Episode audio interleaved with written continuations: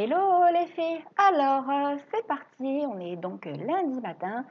Euh, nouvel épisode du podcast Happy Bull, donc la deuxième partie, puisque la semaine dernière, j'avais vraiment, c'était vraiment impossible pour moi de faire euh, le podcast, si, sinon j'aurais largement dépassé une heure et demie, ça j'en suis sûre et certaine. Donc on continue avec cette deuxième partie où on va parler des cinq blessures de l'âme. Rappelez-vous, la semaine dernière, on a parlé de la blessure d'abandon et la blessure de rejet. Donc on continue aujourd'hui avec la blessure de trahison, la blessure d'humiliation et la blessure d'injustice. Vous allez voir, il y, a, encore des choses très très intéressantes à comprendre et à identifier pour justement voir un petit peu quels sont les schémas inconscients que l'on a, bah, voilà, qui sont ancrés en nous et euh, donc des schémas, des comportements, euh, même d'un point de vue physique et physiologique. Donc je vous laisse avec la petite intro et je vous retrouve comme d'habitude juste après. A tout de suite.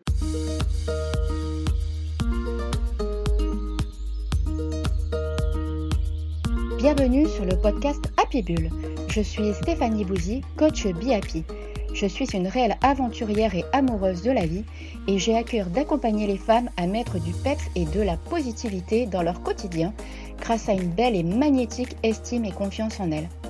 Je suis infiniment convaincue que chacune d'entre nous dispose d'un potentiel intérieur exceptionnel et j'ai le profond désir de vous aider à le révéler.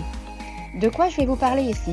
De confiance d'estime, d'amour de soi, mais aussi de pensée positive, de loi de l'attraction et de bien d'autres sujets qui me passionnent profondément. Alors, prête à entrer dans mon univers Happy Bull?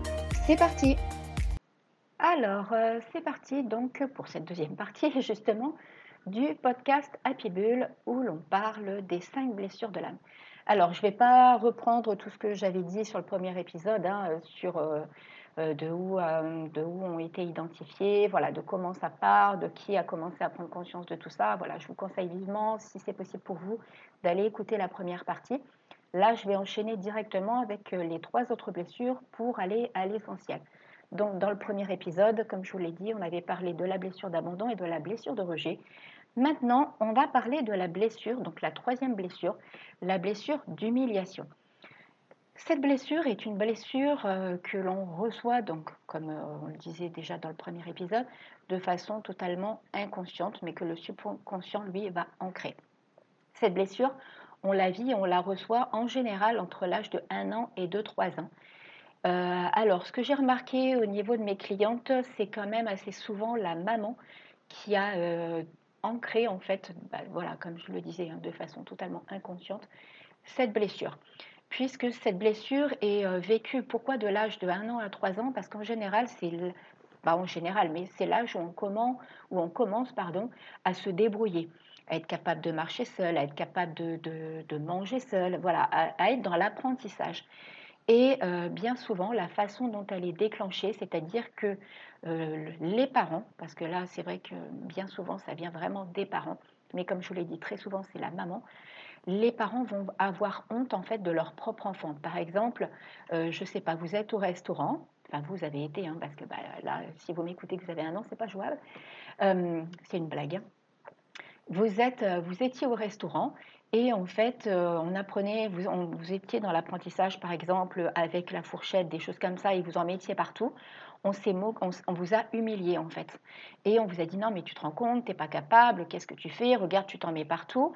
Et en fait, bien souvent, ces parents, la façon dont le parent du coup va vous parler, vous allez totalement avoir honte de vous et euh, ça va tout de suite déclencher chez vous bah, déjà une perte totale de confiance, ça c'est clair et net et vous allez tout de suite vous sentir rabaissé, critiqué, voire comparé. Parce que par exemple, vous pouvez très bien être comparé par rapport à un frère ou une soeur qui fait mieux, par rapport à un cousin qui est assis à côté de vous à table, par rapport à un ami qui est assis à côté de vous à table, même si c'est les parents qui parlent, ça peut être une critique et une comparaison par quelqu'un qui est autour de vous.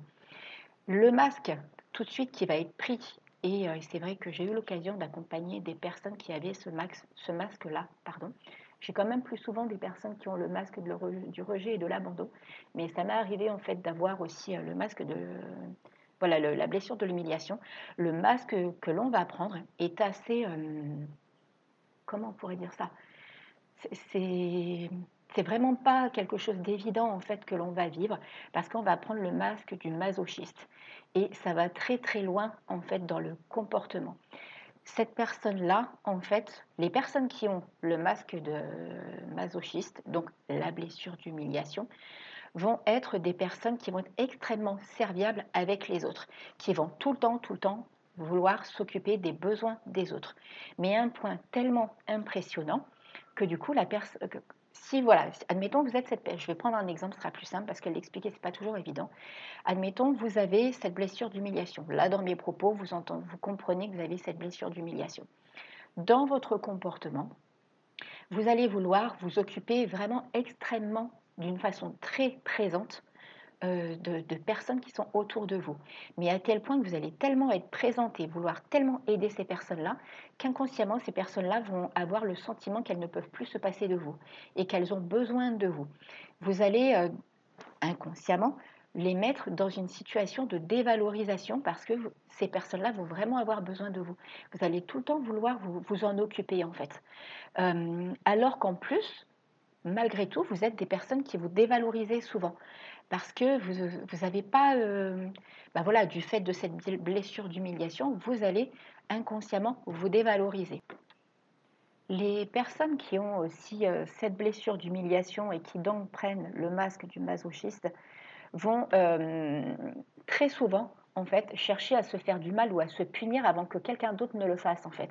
Ils vont anticiper les choses, ils vont anticiper euh, vraiment, voilà, à recevoir, en fait, les douleurs avant que quelqu'un d'autre ne puisse, par exemple, les accuser ou euh, les, mettre en, les mettre en défaut et, euh, et qu'elles ne soient pas en capacité, du coup, c'est vraiment assez pernicieux comme, comme blessure parce que j'ai même eu l'occasion de côtoyer des personnes en amitié, voilà, qui, et j'ai compris, voilà, parce que ça fait quand même pas mal d'années que je m'intéresse aux cinq blessures de l'âme. Et après, ça devient un petit peu instinctif, on regarde et on essaye d'accompagner les personnes de cette façon-là. Les personnes vont vraiment chercher, elles vont aller dans les extrêmes en fait dans le, dans le mode de fonctionnement et dans la capacité de se faire du mal. J'ai même eu, euh, même eu l'occasion de côtoyer une personne en particulier qui en arrivait à même se faire du mal physiquement en fait. Donc ça peut vraiment aller très très loin. Euh, il est possible aussi que, dans le mode de fonctionnement, les personnes, alors je le rappelle, hein, tous les détails là, et toutes les, tous les points que je nomme ne sont pas forcément tous présents quand on a la blessure d'humiliation quelles que soient les blessures, hein, de toute façon. Vous n'allez pas forcément avoir tout le package. Et encore là, je vous donne qu'un petit extrait. Comme je l'ai dit, le PDF que, j'offre à mes clientes, euh, il fait 50 pages, donc euh, on est loin de pouvoir euh, tout raconter dans deux podcasts. ce, que, voilà, ce que je veux vous dire, c'est que tout ce que je dis là n'est pas forcément ancré. Par contre, il y a les points essentiels qui vont être ancrés par blessure. C'est surtout ça qu'il faut que vous alliez identifier. D'accord? Euh, donc, pour en revenir euh, aux personnes qui ont la blessure d'humiliation, ça peut être aussi des personnes qui vont avoir des difficultés à prendre du plaisir. Parce qu'en fait, elles vont se sentir trop responsables de prendre du plaisir et de trop profiter de la vie, en fait. Donc, du coup, encore une fois, elles se font du mal. Elles ne vont pas, elles se punissent, elles s'auto-punissent elles-mêmes et elles ne vont pas aller profiter des joies de la vie. Ces personnes-là ne se donnent pas le droit de profiter des plaisirs de la vie. Au niveau de l'aspect physique, vous l'avez compris, comme c'est des personnes qui ont été humiliées d'une façon totalement inconsciente, elles vont avoir un corps qui, pour elles, parce que quand on enlève les dictates de la société, on n'est plus du tout là-dedans, mais là, dans le schéma et dans le comportement, ces personnes-là vont développer un corps qui, de toute façon, va leur faire honte. Elles vont avoir honte de, leur corps. Bien souvent, justement, euh, ce sont des personnes qui vont avoir quand même beaucoup de formes, qui vont avoir soit une grosse poitrine, soit des hanches très larges, soit un corps très large. Et euh, donc, par la, du coup, un corps en fait qui prend beaucoup de place, puisqu'elles veulent attirer l'attention, qu'elles veulent euh, voilà prendre beaucoup de place autour des autres, comme je l'ai dit tout à l'heure, à aider beaucoup, beaucoup, beaucoup, beaucoup pour que l'autre ait ce sentiment d'avoir tout le temps besoin de cette personne. Elles prennent aussi physiquement de la place. Donc vous voyez, c'est quand même assez pernicieux parce que euh, bah, chaque blessure, hein, franchement, chaque blessure a son voilà, ces caractéristiques bien propres. Et si vous faites bien attention à ça, je pense que ça vous permettra même d'aider des personnes et vous-même de comprendre certaines personnes avec qui vous allez être en interaction, quelles que soient les blessures. Donc c'est pour ça, même si vous sentez partager ce podcast avec des personnes, peut-être que vous pensez que ça pourra aider, euh, même l'autre hein, de toute façon, mais c'est vraiment intéressant d'aller identifier et de comprendre tout ça. Ensuite, donc pour euh, guérir et pour euh, se libérer, essayer en tout cas de se libérer dans un premier temps de cette blessure, ça rejoint les autres blessures. Il faut prendre conscience que l'on a cette blessure, il faut l'accepter et il faut se pardonner et pardonner aux autres. Prendre conscience que l'on a honte de son corps, que l'on a honte de soi-même. Et euh, quand on arrive aussi à se pardonner et à pardonner aux autres, on a déjà fait une grosse partie du travail. Du coup, par la même occasion, il est essentiel déjà de prendre moins de responsabilité sur soi dans le fait de vouloir toujours, toujours aider les autres parce que c'est, une façon en fait de, de, fuir ce qu'on est en train de vivre. Donc euh, ça c'est important aussi. Et euh, il est très très très aussi important de prendre le temps de reconnaître ses propres besoins avant d'aller aider le monde entier. Parce que c'est vrai que ce sont sincèrement, moi voilà, je pense à une personne en particulier euh, que, que j'ai eu l'occasion de côtoyer voulait, cette personne voulait aider tout le monde, tout le monde, tout le monde. Et j'ai mis pas mal de temps à comprendre en plus que c'était euh, très, euh, pas très sain au final, puisqu'effectivement on avait le sentiment que du coup on avait tout le temps besoin de cette personne et qu'on n'était pas capable de s'en sortir sans cette personne. Donc euh, voilà, cette personne, cette, cette personne en l'occurrence n'avait absolument pas conscience qu'elle avait cette blessure. Je ne pense pas qu'elle ait fait un travail là-dessus parce que c'est peut-être pas dans, ses, voilà, dans son mode de fonctionnement que d'aller euh, régler des choses de ce style, des blessures, enfin de s'ouvrir à tout ça. Mais par contre, moi, avec le recul et maintenant que j'ai compris tout ça, je lui pardonne même ce qui s'est passé avec elle parce que ça a été un petit peu loin. Mais je pense que c'est vraiment important. Donc, d'où voilà mon idée. Si vous pensez en écoutant ce podcast à certaines personnes, que ce soit sur cette blessure ou d'autres, n'hésitez vraiment pas à, en parler, à, le transmettre, parce que je, suis intimement convaincue que ça peut permettre à, beaucoup, beaucoup de monde de se libérer. Alors, on continue euh, concernant en fait la plus grande peur des personnes qui ont cette blessure de l'humiliation. C'est vraiment la peur de perdre leur liberté. Vous verrez que les personnes qui ont la blessure de l'humiliation, bien souvent, ce sont des personnes qui sont tout le temps très actives, qui sont tout le temps en train de faire des milliers de choses et qui euh, ont peur de perdre cette liberté-là, d'avoir des personnes qui leur mettent des bâtons dans les roues, d'avoir des personnes qui, les empêchent justement de pouvoir garder cette liberté d'une façon totalement inconsciente, si vous êtes une femme et qui avez cette blessure d'humiliation, vous allez vous mettre avec une personne qui vous laissera faire tout le temps sans, euh, vous poser de questions, qui vous laissera euh, faire tout ce que vous voulez de votre vie, en fait, sans avoir à justifier ce que vous faites de votre vie. Et ça, c'est pareil, c'est quelque chose à comprendre parce que du coup, c'est une façon, le fait d'être tout le temps occupé, d'être tout le temps en train de faire euh, des milliers de choses à la fois, c'est une façon de, de, de se voiler la face et de ne pas aller régler cette blessure. Alors, on continue. Alors, on continue avec la blessure de trahison. Donc, la blessure de la trahison est une blessure qui va s'ancrer et qui va s'éveiller entre l'âge de 2 et 4 ans. Cette blessure est très, très, très souvent euh, déclenchée quand les parents, en fait, sont. Euh, vous êtes témoin en tant qu'enfant de vos parents qui se disputent. Et du coup, cette blessure va être déclenchée par le parent du sexe opposé, mais parce que vous voyez vos parents en conflit. Donc, ce qui va se passer, euh, bien souvent, elle est euh, ancrée par euh, le, parent du sexe opposé. Donc, si vous êtes une fille, ça va être par votre papa. Mais ça va se faire parce que, par exemple, votre père aura dévalorisé votre mère. Si vous avez été témoin de scènes où justement votre père voilà, dévalorisé, se moquer, humilier votre maman, vous allez, vous, du coup, de façon totalement inconsciente, ancrer cette blessure à l'intérieur de vous et être témoin de tout cela. Ce qui va se passer est encore une fois très, euh, très pernicieux. Vous allez voir, hein, ces trois blessures-là dont on parle sont très différentes des deux premières.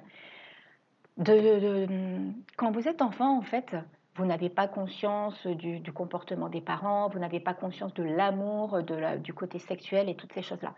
Si là, entre l'âge de 2 et 4 ans, vous voyez justement votre père dévaloriser votre mère, vous allez vous sentir mise à l'écart et du coup, inconsciemment, vous allez vous sentir dévalorisé, vous allez ne plus vous sentir aimé. C'est aussi euh, cette notion de complexe de Deep. Hein, là, il entre en jeu à fond les gamelles. Hein. Du coup, vous allez voir qu'au niveau du masque qui va être pris, on l'appelle le masque du contrôlant. Pourquoi euh, le masque du contrôlant? Parce que justement, ce sont des personnes qui vont toujours vouloir contrôler ce qui se passe. Même, ça va même très loin puisque ce sont des personnes qui ont besoin de contrôler, alors que c'est impossible, on est bien d'accord, de contrôler l'avenir. Euh, d'un point de vue physique, bien souvent, ce sont des personnes qui justement sont très physiques, qui sont, euh, qui sont assez fortes au niveau de la corpulence, enfin fortes dans le sens euh, d'être capables d'endurer les choses et qui ont une très forte personnalité. Parce que ce sont des personnes qui vont aimer attirer l'attention. Par exemple, si vous vous retrouvez dans une soirée et que vous avez quelqu'un qui est tout le temps en train de parler fort, qui est tout le temps en train de, pour, comme pour vraiment attirer l'attention pour qu'on ait Dieu que pour cette personne, euh, là, vous pouvez vous dire, tiens, il y a peut-être quelque chose qui n'a pas été réglé de ce côté-là. Parce que c'est vrai que comme c'est des personnes qui veulent tout contrôler, jusqu'à, euh, par exemple, sur une soirée, vouloir contrôler le fait d'attirer l'attention. Ensuite, euh, ça peut être aussi des personnes, ça j'ai remarqué, qui sont très impatientes et qui ne sont pas très tolérantes avec les personnes qui sont bien plus lentes que lui, qui vont prendre leur temps pour s'exprimer, qui vont prendre leur temps pour faire les choses. Voilà, je, sais que moi j'ai un petit peu cette blessure de trahison qui est ancrée. C'est pas la plus forte, c'est la troisième et euh, elle est là, mais très modérément. Et j'ai fait un gros gros travail là-dessus parce qu'effectivement, par rapport à des choses que j'ai vécues euh, par rapport avec mes parents, et euh, j'ai pris conscience de ça parce que justement, même dans mes relations sentimentales avec les hommes, parce que comprenez bien que voilà, si vous êtes une fille, ça a été votre papa qui a dévalorisé votre maman, d'accord, qui l'a humilié, qui l'a rabaissé et tout ça. Du coup, votre schéma va être avec les hommes, puisque c'est votre père, donc ça va être un schéma que vous allez prendre avec les hommes. Personnellement, j'avais ce schéma avec les, hommes. maintenant, ça y est, je suis passée à autre chose. Mais par exemple, j'avais du mal à m'engager et je voulais contrôler ce qui se passait. J'avais peur justement de, bah, de, lâcher le contrôle en fait. Hein. Je voulais toujours savoir ce qui se passait, je voulais toujours être rassurée, j'avais toujours besoin de, savoir où j'allais et je me mettais très facilement en colère. Et là, il y a vraiment ça. Après, quand ça va beaucoup plus loin, les personnes qui peut-être ont la blessure de trahison en premier, comme je vous l'ai dit, on a au minimum en général deux blessures qui sont ancrées ça peut être trois, voire peut-être plus, mais c'est à, plus petite dose. Moi, je sais que voilà, j'ai compris que j'en avais trois, mais celle de trahison est vraiment très minime. C'est juste que je, je m'en suis rendu compte quand même, voilà, même si j'ai fait un gros travail là-dessus. Ce que je veux dire, c'est que comme on veut être dans le contrôle, au niveau des relations, on va tout le temps vouloir attirer l'attention. On aime attirer l'attention.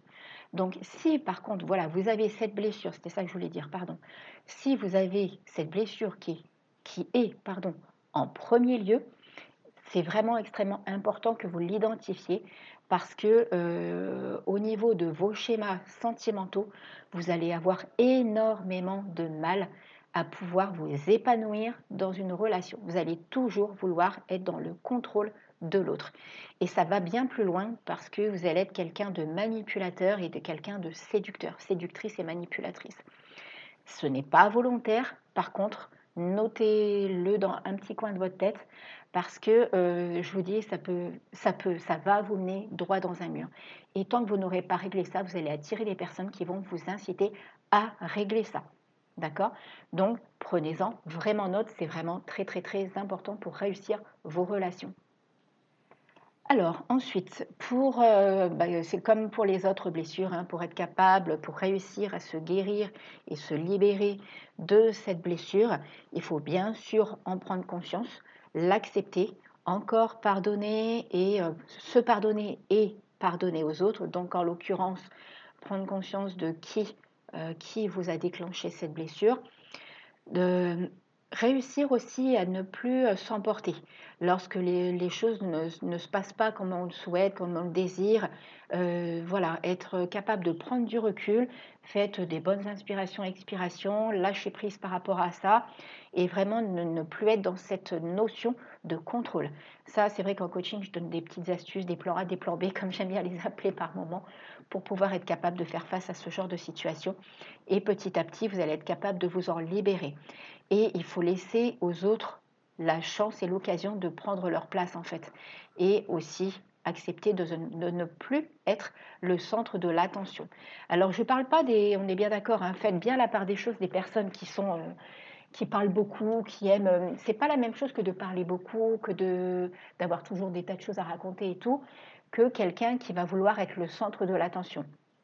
Quelqu'un qui va vouloir être le centre de l'attention, c'est quelqu'un qui, si vous êtes en train de vous exprimer, ne va pas prendre de pincettes pour vous couper la parole pour réattirer l'attention sur lui.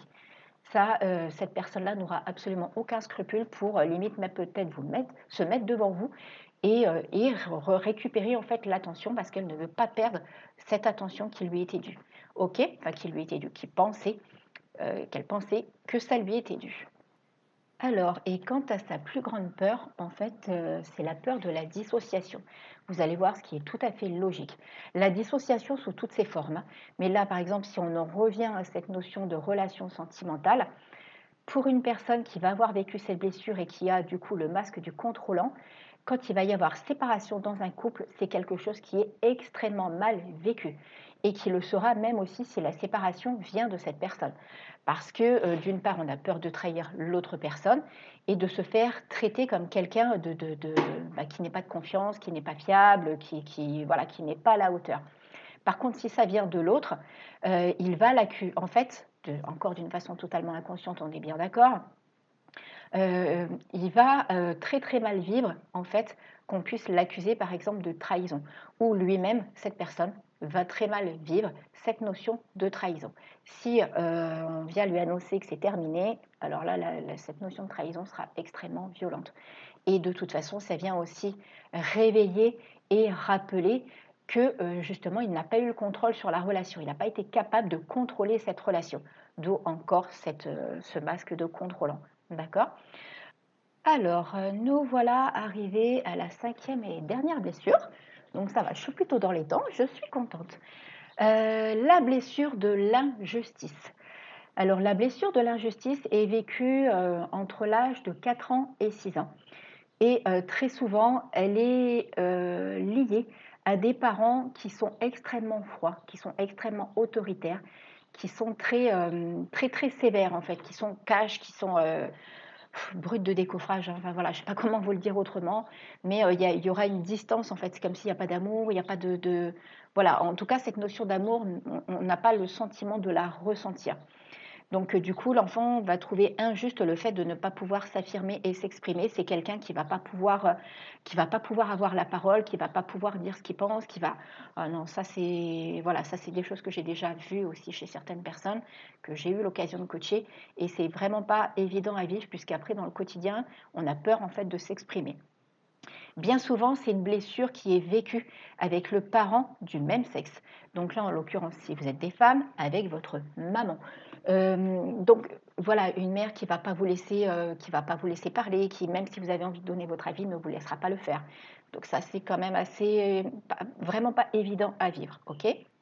Du coup, vous vous en doutez un petit peu. Je pense que maintenant vous avez un petit peu compris comment fonctionnent les blessures de l'âme et les schémas inconscients que l'on va apprendre. Étant donné qu'il y a cette notion de blessure, d'injustice et que euh, c'est lié euh, justement à des parents qui ont été très autoritaires, très froids, qui, n'ont pas laissé l'occasion de s'exprimer, le masque qui va être posé va être le masque du rigide.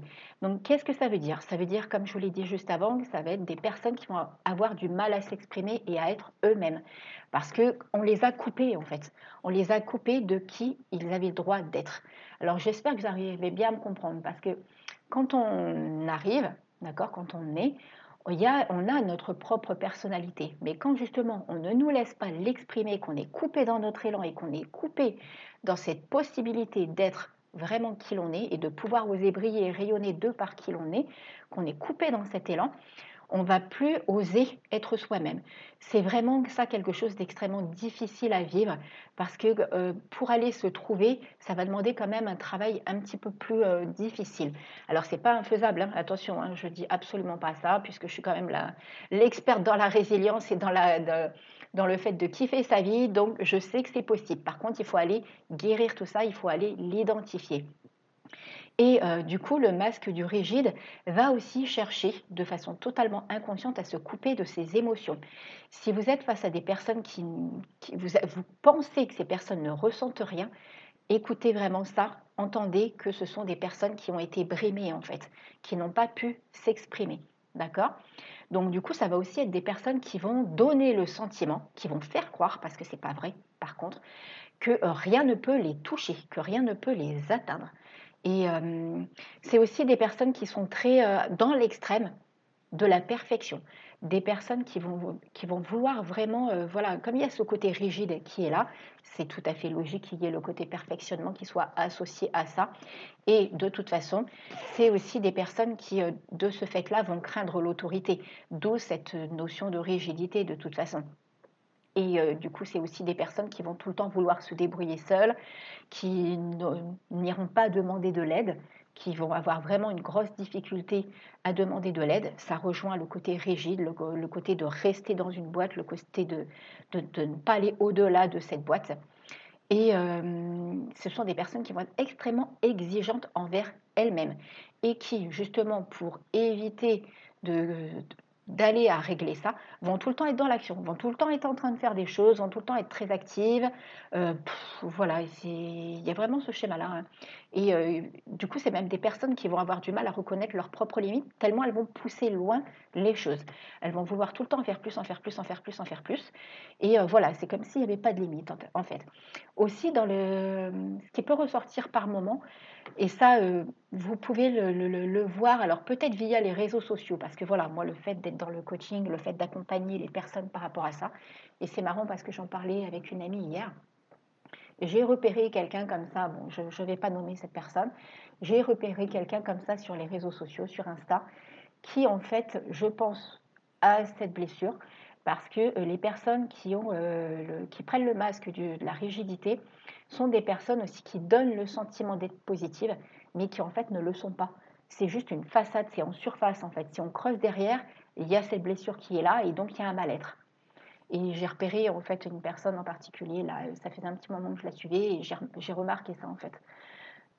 Et donc, encore une fois, et c'est tout à fait euh, compréhensif, la plus grande peur euh, de, la personne qui a le masque du rigide, qui prend le masque du rigide, c'est la froideur c'est vraiment tout à fait cohérent en fait, hein, puisque ce sont des personnes qui vont avoir eux-mêmes du mal à accepter leur propre froideur, mais aussi celle des autres. Donc du coup, ce sont des personnes qui vont, d'où cette notion-là en lien avec la positivité, qui reste en surface et tout ça, ce sont des personnes qui vont se montrer chaleureuses et qui ne réalisent pas vraiment que euh, les autres puissent les, trouver insensibles et froids. Donc en fait, ce sont des personnes qui ne prennent pas conscience qu'ils évitent en fait d'être en contact avec leur propre sensibilité pour ne pas se montrer vulnérables. Donc vous l'avez bien compris, c'est encore quelque chose d'assez pernicieux parce que ce sont voilà, des personnes qui ne veulent pas accepter leur propre froideur, car, parce que ça voudrait dire que, bah, qu'elles n'ont pas d'émotion, qu'elles n'ont pas de cœur, que, et, euh, elles ne veulent pas être dans cette acceptation. Donc, ça y est, c'est terminé pour cette deuxième partie des cinq blessures de l'âme. Je suis presque dans le timing, moins de 30 minutes, c'est parfait tout ça. Donc, on a vu aujourd'hui les trois dernières euh, blessures. J'espère sincèrement, alors je sais que ces deux podcasts peuvent être un petit peu lourds hein, parce que on est moins dans des positivités euh, de ouf, de dingue. Mon idée vraiment de les partager, c'était vraiment pour vous permettre d'identifier, de prendre conscience, soit pour vous en fait de ces blessures afin que ça vous accompagne et que ça vous aide, mais aussi vraiment, comme je l'ai dit tout à l'heure, si ça vous fait penser à des personnes ou si vous pensez que ça peut aider quelqu'un de votre entourage, parce que je pense que ça permet de se comprendre et d'être dans l'acceptation de soi et de se dire, non, en fait, mince, j'ai ce schéma-là, mais il n'est pas de moi, c'est quelque chose qu'on m'a déclenché, c'est quelque chose qu'on m'a ancré, quelque chose qu'on a éveillé chez moi. Et c'est vraiment une possibilité d'avancer et de se pardonner et de pardonner aux autres. Parce que euh, quand on est dans cette démarche, en fait, de se libérer et d'avancer, ben, c'est le plus beau cadeau qu'on puisse se faire à soi-même. Allez, j'arrête de causer. je vous laisse tranquille pour aujourd'hui. J'espère en tout cas que ces deux podcasts et que celui-ci aussi vous aura plu. Euh, si vous avez des petites questions, si vous avez des commentaires, si vous avez euh, voilà quoi que ce soit par rapport à tout ça, n'hésitez pas à me le dire. Euh, voilà, ça sera ravi que je répondrai à votre question, que je vous accompagnerai. n'hésitez pas à me mettre à mettre les plein de petites étoiles qui vont bien, ça fait toujours plaisir, toujours très agréable pour moi. J'en suis à plus de 4000 écoutes parmi vous, donc je suis vraiment super, super ravie euh, de toutes celles qui me suivent, parce que c'est vrai que ma communauté est quand même extrêmement féminine, c'est volontaire. Donc vraiment, mille, mille, mille merci du fond du cœur de me suivre et d'être euh, présente, euh, que ce soit sur les réseaux ou donc sur l'écoute de mes podcasts. Et sur ce, je vous souhaite une belle et magnifique semaine et je vous dis à la semaine prochaine. Bisous, bisous, bye bye